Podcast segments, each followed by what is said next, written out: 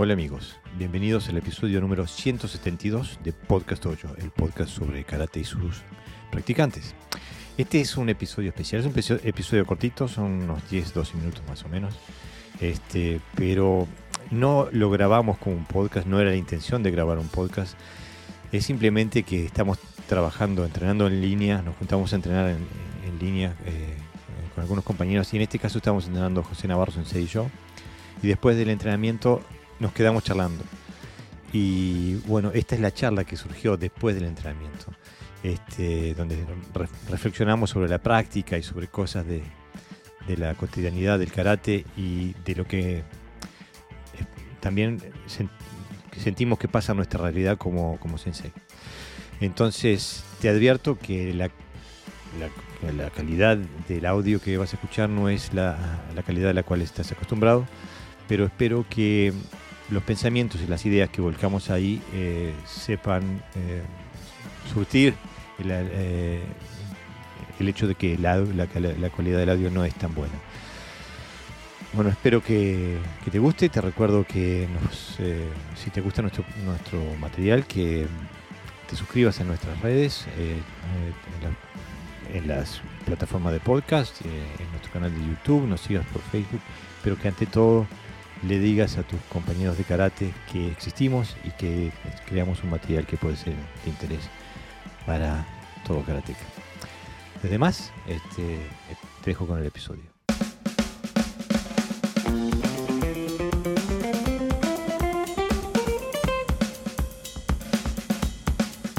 Para mí es importante que hagamos esto, por eso lo hacemos, porque aparte de que entrenamos fuerte, eh, muchas veces nuestra visión parece ser que es la correcta, eh, con lo cual la única, y, no vemos a lo mejor determinadas cosas. Entonces es importante que, bueno, que nos observemos y transmitamos el conocimiento. Más allá de, las formas y de los estilos, que eso, ese, esos prejuicios ya nosotros lo abandonamos hace mucho tiempo. incluso siempre eh, incluso aunque entrenábamos el mismo estilo, la misma escuela, bajo el mismo maestro, eh, siempre cuando eh, experimentás el kata a través del filtro de otra persona, descubrís el enfoque de esa persona y muchas veces, por más que estemos en línea, en sintonía, por así decirle, hay cosas que, en las cuales vos no estás enfocado en ello. Entonces te abre puertas. Este, claro, son experiencias, al final no, al final no, nosotros no, trasladamos ideas, trasladamos experiencias. Claro. Entonces, claro, tu experiencia, porque nosotros cuántos años, 15, vamos a ponerle que nos conocemos, ¿no? Pero antes ha pasado algo en nosotros, ¿no? Claro, pero... Con lo cual tenemos diferentes experiencias. Pero lo bueno es que siempre, por, eso te digo, aunque tengamos los, los mismos eh, parámetros técnicos y, y conceptuales, igual aprendés porque, porque lo está pasado por el filtro de la experiencia del otro, está pasado por el filtro de, de su desarrollo de su, y de sus conceptos. Entonces, eh, aprendés, siempre. ¿Para que me voy a sentar? Claro. Es que la, la, la si, si, eres capaz de limpiarte la mirada, como solemos decir, eh, eh, lo que ves en el otro son sus experiencias, no sus posturas. Porque entonces no estamos cerrando. Entonces, tendríamos que entrenar solo, que es lo que no queremos, eh, aquello que tiene que ver con nuestro estilo en ese momento, porque yo, por ejemplo, he hecho dos estilos, he hecho uno y después otro. ¿Cuál es el verdadero? Evidentemente. Entonces, tenemos que practicar bajo nuestro estilo con gente solo de nuestro, de nuestro estilo, ¿no? Y entonces nos, nos volveríamos, eh, nos estandarizaríamos, nos eh, bueno, no sé la palabra. Estandarizaríamos. Sí, nos estandarizaríamos a nosotros mismos, ¿no? Y es precisamente de lo que no, lo que no buscamos. Eh, porque eh, eh, la técnica es la técnica. Hay conceptos que, son universales y luego los demás son de experiencia propia. Entonces, claro, si tú eres un judoka, pues vas a usar. Mm. Porque no vas a decir, bueno, ahora que hago karate ya no soy judoka. es imposible, ¿no? Porque esa experiencia no tiene que ver nada con lo que tú creas, sino está en el ADN. Y claro, tú, tú tienes a lo mejor más capacidad de introducir los elementos de proyección, etcétera, etcétera, que a lo mejor yo que trabajo desde otra visión.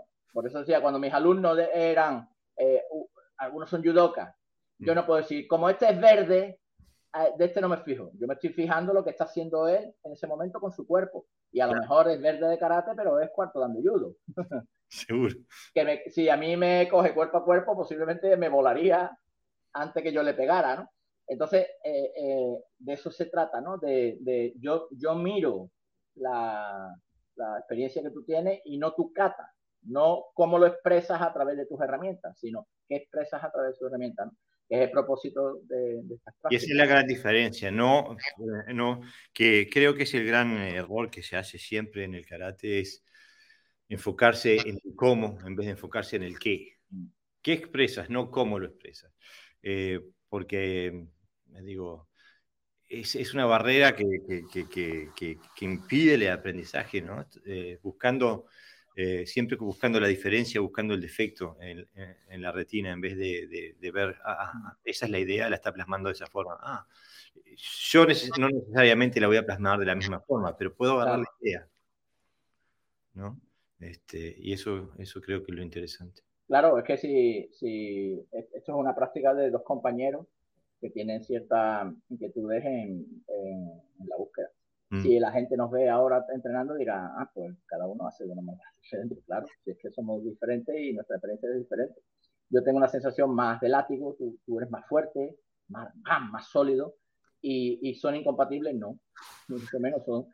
no, es de acuerdo a las herramientas que poseemos, ¿no? Claro, si nosotros dos eh, pusiéramos un saco enfrente y aplicáramos, por ejemplo, el Yakosuki del kata, haríamos igual. Seguro. Nos usaríamos igual porque de lo que se trata es de pegar. Claro, claro. Por eso digo, ah, las diferencias no son importantes, lo, que importa es cómo se plasman los conceptos. Eh, y, y, a mí, y a mí justamente me resulta cuando me dijiste, hacemos el, hacemos empecé haciendo el Pinan, porque me dijiste hacer el Pinan de Guadurrío, empecé haciendo el Pinan de Guadurrío, pero paré a la mitad porque me resulta tan insulso y falto de información claro. de, de, esa forma, este, que la segunda vez que me dijiste, bueno, me puse a hacer... Eh, claro, es lo, que me, es lo que me pasa a mí. Yo, yo ya tengo un gran conflicto entre lo que enseño y lo que practico. Seguro porque yo no quiero confundir a la gente, porque no deja de ser una inquietud personal mía. Y la gente necesita, como decíamos ayer, necesita pasar por determinadas experiencias para madurar. Eh, lo que pasa que es que hay cosas que es que la tienes que cambiar sí o sí, porque si no, no puedes expresar lo que... Eh, o sea, yo no, yo no puedo enseñar. Yo en una carta sí puedo enseñar que el brazo está aquí. Mm. ¿Por qué? Porque realmente es, es correcto que esté ahí, porque lo que estoy haciendo es manipular al otro. Pero cuando estoy a golpes con el otro, no puedo tener el brazo aquí. Tengo que tenerlo funcionar para pegar y para defenderme. Entonces, en mi mente no hay conflicto, pero en, la, en, mucho, en mucha gente sí. Y ahí tengo cierta dificultad, ¿no? Por eso tenemos lo que yo llamo metodológicamente, es como una estrategia metodológica, ¿no? Es decir, hay como un cata de enlace entre lo que hacías y lo que tienes que hacer, ¿no? En el futuro, ¿no? Y eso eso a mí me sirve, ¿no? Y hay gente que lo, que lo pilla y dice, ay, es verdad, sí, pues mira, aquí entonces, sin romperle mucho el sistema, lo que hacemos es como punto de enlace, ¿no? Bueno, vamos a ir a tal sitio, está muy lejos, o vamos a pararnos en determinados sitios para descansar. Esa es una metodología. las mismas dificultades. Eh, yo he llegado a la conclusión de que mm, es mejor eh, seleccionar quién recibe esta mm. información más profunda, porque no, la, la, gran mayoría no tiene la, habilidad para aceptarla y aparte tampoco la quiere, la frustra. Cuanto más información le das, más la frustra. claro, decir, decir, muchas veces lo importante en la práctica es muy genérico. Mm. ¿no? Eh, es como decirle a un niño, salvando las distancias, lo importante es que te alimente. Para él no es lo que alimente, para él es como sabe. Seguro, exactamente. Entonces, el pastelito está más rico que el, filete, ¿no? Eh, entonces, claro, cuando ya madura su paladar, que le cambia y madura su, su, conocimiento sobre lo que es la, alimentación, evidentemente ya elige, pero mientras tanto te va a elegir. claro. le da igual que alimente o no.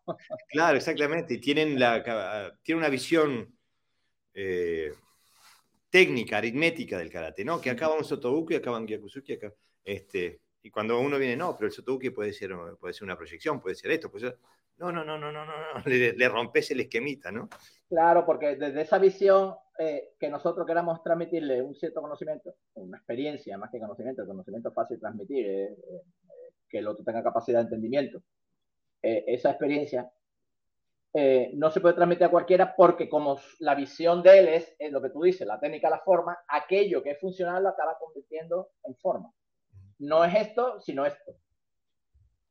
O sea, lo que el brazo estaba aquí, pues ahora está aquí, pero no tiene es, simplemente cambiar el molde, ¿no? Pero la experiencia sigue siendo la misma.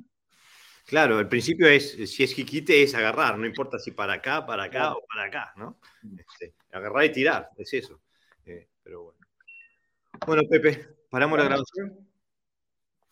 Damos por finalizada la clase. ¿eh?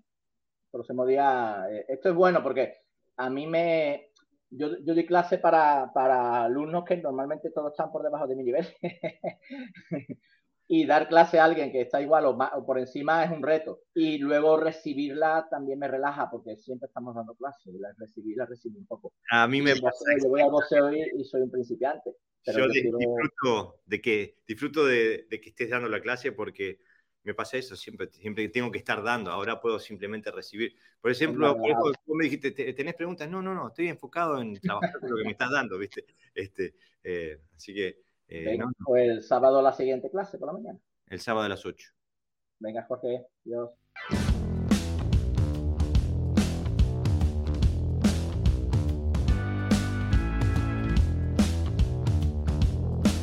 Esto ha sido todo por hoy. Espero que hayas disfrutado del episodio. No te olvides de seguirnos por nuestras redes sociales, tanto nuestra página de Facebook como nuestra cuenta de Instagram, y de suscribirte a nuestro canal de YouTube y también de suscribirte a nuestro podcast en todas las plataformas de podcast. No te olvides también de que emitimos en vivo todos los sábados a las 23 horas de España y que el video queda grabado en nuestro canal de YouTube. También puedes escuchar este podcast en la revista Mocuso de Argentina en mocuso.ar. Sin más, hasta la próxima semana.